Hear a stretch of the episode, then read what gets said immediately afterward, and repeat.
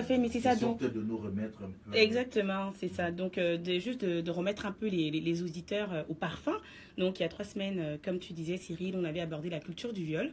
Donc, ça consistait en fait à faire un état des lieux de la question en Afrique.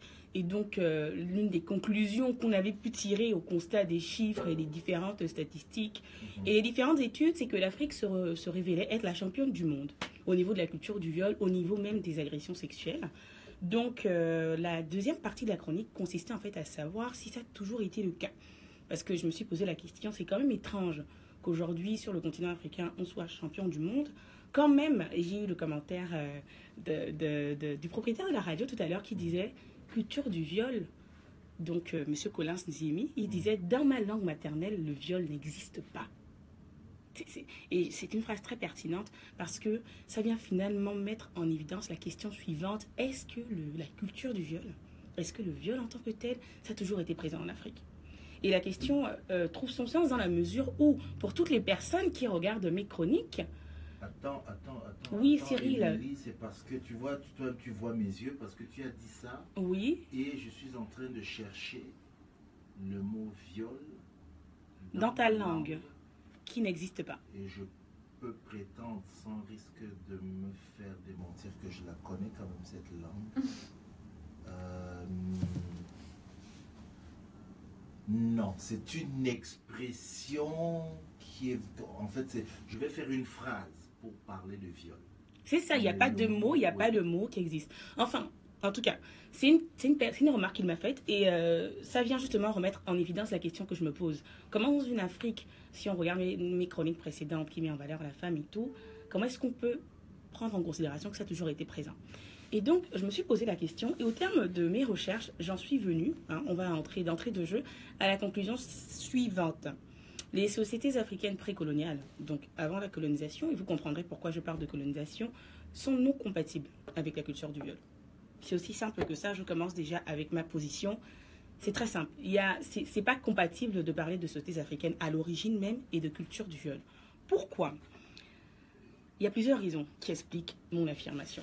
Il faut rappeler que dans l'Afrique précoloniale, dans l'Afrique traditionnelle et encore aujourd'hui dans plusieurs euh, sociétés, dans plusieurs ethnies, dans plusieurs tribus, le matriarcat dominait. Il domine encore plusieurs sociétés. Le matriarcat dominait. Donc, euh, ça veut dire que l'Afrique précoloniale, pour la, pour la plupart des, des, régions, pour la plupart des villes et des pays africains, des, des, empires à l'époque, on en parlait, c'était des sociétés en fait qui étaient inscrites dans un modèle sociopolitique où la femme occupait une place centrale. La femme était au milieu de tout, elle occupait une place centrale car elle était non seulement le fondement de la famille, évidemment, mais le fondement de la société aussi. Donc, qui parle de société parle de société économique, parle de société politique. Euh, vous n'êtes pas sans savoir, et si vous ne le savez pas, je rappelle que c'est à travers la découverte de l'agriculture qui a été faite par les femmes, justement, qu'il y a eu toute cette idée de sédentarisation et de, de développement économique. Mhm. Donc ça démontre à quel point la femme occupait une place centrale, qui justement, ce matriarcat-là est tout, tout simplement contradictoire à la vision qui est aujourd'hui celle de la culture du viol, dans la mesure où cette culture du viol se caractérise en partie par la domination de l'homme sur la femme. Donc rien qu'avec cet aspect matriarcal qui représentait majoritairement les sociétés africaines, il n'y a pas de compatibilité avec la culture du viol. Autre point, c'est la perception de la nudité. Parce qu'il faut ramener les choses aussi à, à, son état primaire, même qui parle de viol, parle de sexualité, qui parle d'agression sexuelle, parle de, de nudité et de sexualité. Alors c'est intéressant de se pencher sur comment était perçue euh, la sexualité euh, dans l'Afrique, enfin la nudité, pardon, dans, euh, dans l'Afrique traditionnelle. La sexualité, on y viendra au point suivant. Alors, quand je parle de nudité, je tiens quand même à faire une petite précision. Avant l'arrivée des colons, on n'était pas nus. On n'était pas tout nus comme des petits sauvages. Non, parce que c'est souvent cette image qu'on a, on était tout nus avec des caches sexes, juste. Non. Politique de respectabilité. Voilà, c'est ça. Pour faire écho à la chronique de Jade. Non, avant l'arrivée des colons, on avait nos tenues, on avait nos parures. C'est juste que ce n'étaient pas des tenues qui étaient considérées par le regard occidental. Mais on avait nos habits. Voilà, si vous voulez que je vous fasse une chronique sur les habits, à l'époque, on n'avait qu'à demander. Mais c'est ça. Donc mhm. on n'était pas des petits nus là. Voilà. Donc, toutefois, Ceci étant dit, la nudité n'était pas perçue de la même façon qu'aujourd'hui. Qu'est-ce que je veux dire par là? C'est que la nudité dans l'Afrique traditionnelle, encore aujourd'hui même, et dans l'Afrique précoloniale, était valorisée. C'était tellement valorisé à tel point que il y avait des parures qui étaient faites juste pour le corps, pour le corps nu. C'est quelque chose de célébré. Euh, je, n'irai pas très loin, vous remarquerez que dans la plupart de nos divinités, les déesses sont représentées avec une certaine nudité. Donc il y avait cette, euh, tout cet aspect de sensualité, de le beau était associé à la nudité, la sensualité était associée à la nudité. Donc il y avait une très belle perception de la nudité, une, perception très importante en fait de la nudité, qui fait en sorte que elle n'était pas banalisée comme elle est aujourd'hui, et elle n'était pas décriée comme elle est aujourd'hui. Donc ça ramène à quoi cette nudité valorisée? Ça veut dire que c'était pas seulement réservé au cadre intime, donc euh, une relation homme-femme pouvait se voir nu. Non, ça allait au-delà, dans la mesure où il y avait des danses traditionnelles même qui valorisaient la nudité. La nudité aujourd'hui. Je peux juste prendre l'exemple du Mapuka. Aujourd'hui, le Mapuka, on la connaît aujourd'hui comme une danse qui est très connue aujourd'hui comme une danse vulgaire de Côte d'Ivoire. Mais à la base, le Mapuka, c'est pas ça. Mapuka, c'est une danse qui vise en fait à mettre en valeur les fesses. C'est très, c'est très populaire en Côte d'Ivoire. Mais il y avait toute cette notion de sensualité qui était autour et non de vulgarité comme on le voit aujourd'hui. Donc, soit dit en passant, petite parenthèse, beaucoup de danses aujourd'hui ont été perverties. Hein, voilà. Mais donc, l'exemple du Mapuka, j'ai aussi l'exemple du Sabar. C'est une danse euh, traditionnelle sénégalaise. C'est aussi le nom d'un instrument au Sénégal et d'une fête traditionnelle aussi au Sénégal et en Gambie. Mais au niveau de la danse, c'était une danse qui visait aussi à mettre en valeur le corps de la femme, la sensualité de la femme. Parce que le corps de la femme était considéré comme quelque chose ayant un certain pouvoir. Et donc vous voyez que toutes ces notions-là faisaient en sorte qu'on respectait le corps de la femme nue ou habillée. Voilà. Un autre exemple que je peux prendre, tout simplement, c'est l'allaitement.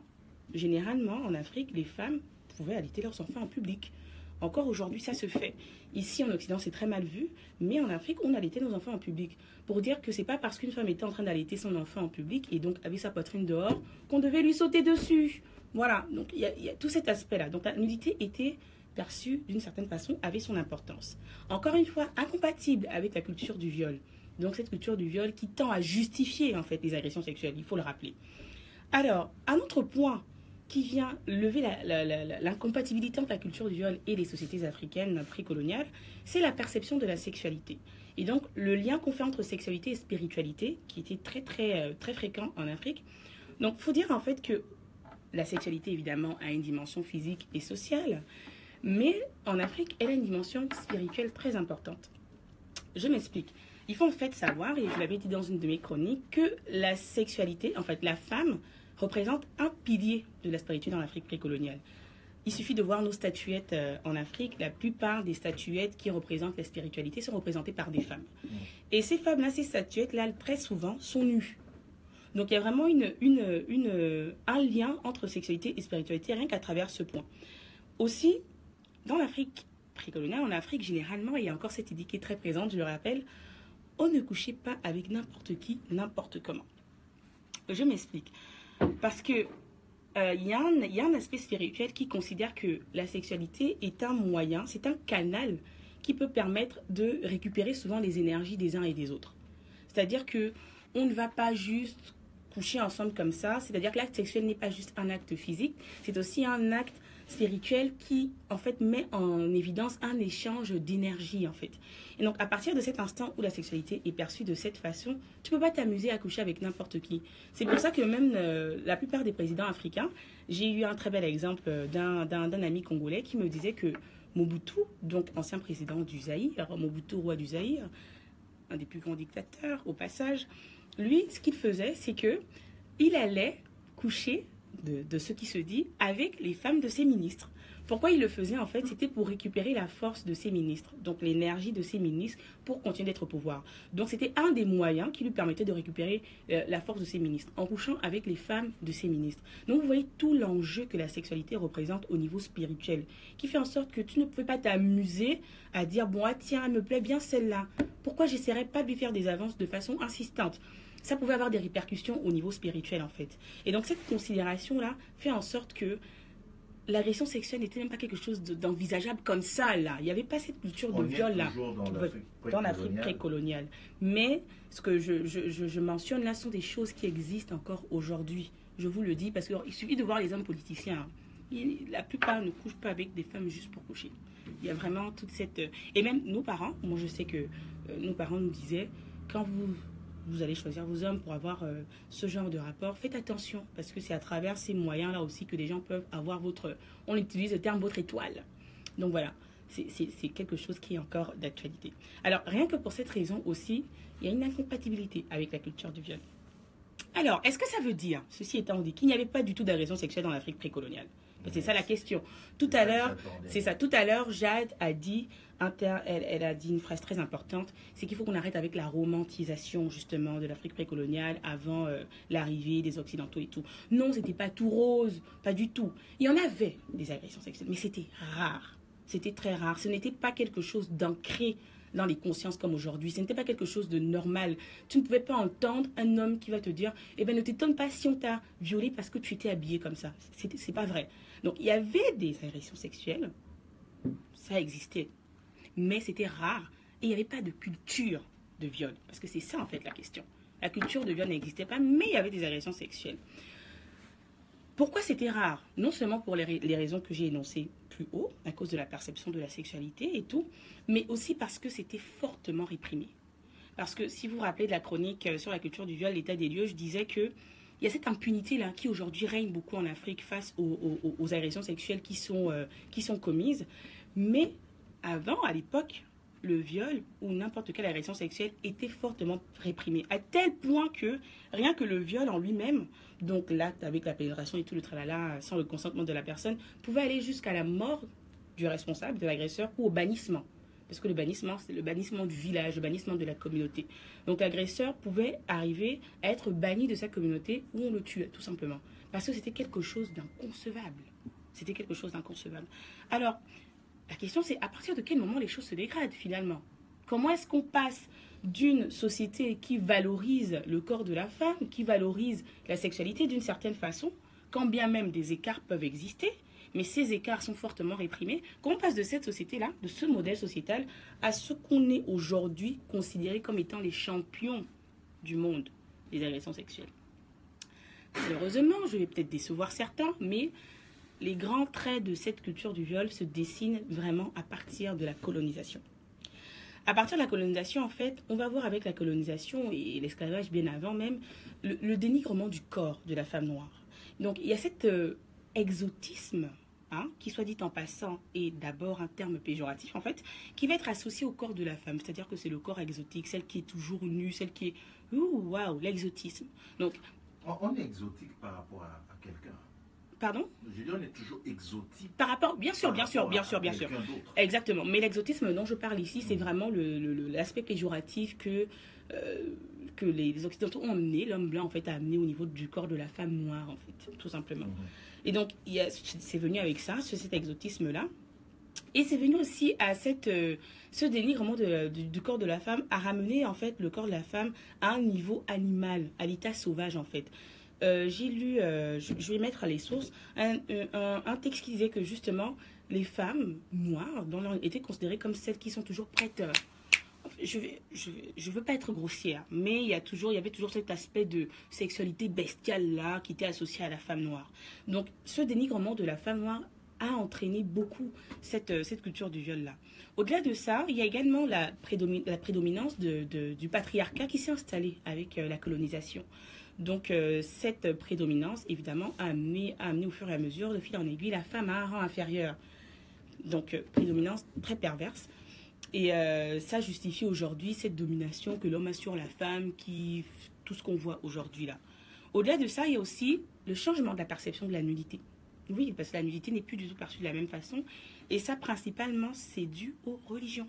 Donc, avec l'avènement des religions, donc plus précisément l'islam et le christianisme, qui sont les deux religions qui dominent aujourd'hui, il y a eu une, euh, en fait, euh, une perception négative de la nudité parce que c'est très mal vu, la nudité. Ça a été très mal vu. C'était euh, quand ils sont venus, hein, les, les, sauveurs, les civilisateurs, entre guillemets, habillez-vous, vous n'êtes pas bien habillés, vous n'êtes pas bien couverts. Donc c'est venu avec une perception très négative de la nudité, selon le Coran selon la Bible. Et donc, la nudité en tant que telle a perdu son beau, son côté beau. Je, dis, je ne dis pas sa beauté, je, dis bien vraiment son beau pour voir toute l'importance que ça représentait.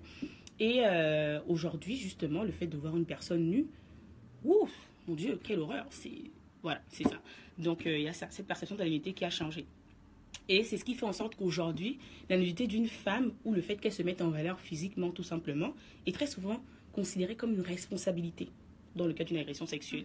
Parce que justement, tu n'as pas à être nu. La nudité est réprimée avec la religion.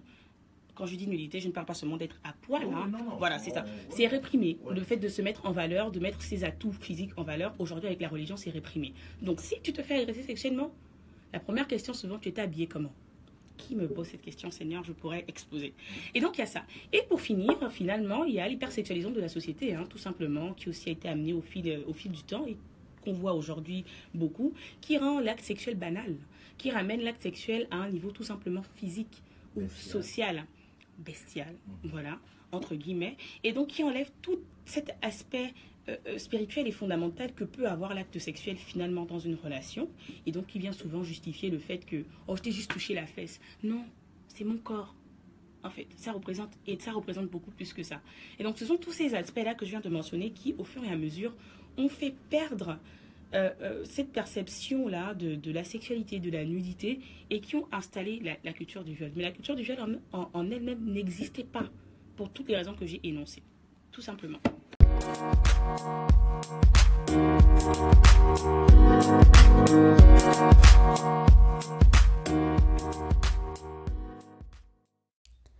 Merci d'avoir écouté Néo-Québec. Vous pouvez retrouver toutes les vidéos des chroniques sur notre page Facebook où nous diffusons nos chroniques live tous les jeudis matins. N'hésitez pas à vous abonner également au podcast sur la plateforme que vous préférez, à recommander, partager et nous laisser vos commentaires. Cela aide toujours. Un lien est disponible dans les notes des épisodes pour nous laisser des messages audio que nous pourrons écouter et pourquoi pas partager dans un prochain épisode. Et pour conclure, on vous laisse avec une citation de Haute Lord. Lorsque nous parlons, nous craignons que nos mots ne seront pas entendus ou accueillis, mais quand nous sommes silencieux, nous craignons toujours. Il est donc préférable de prendre la parole.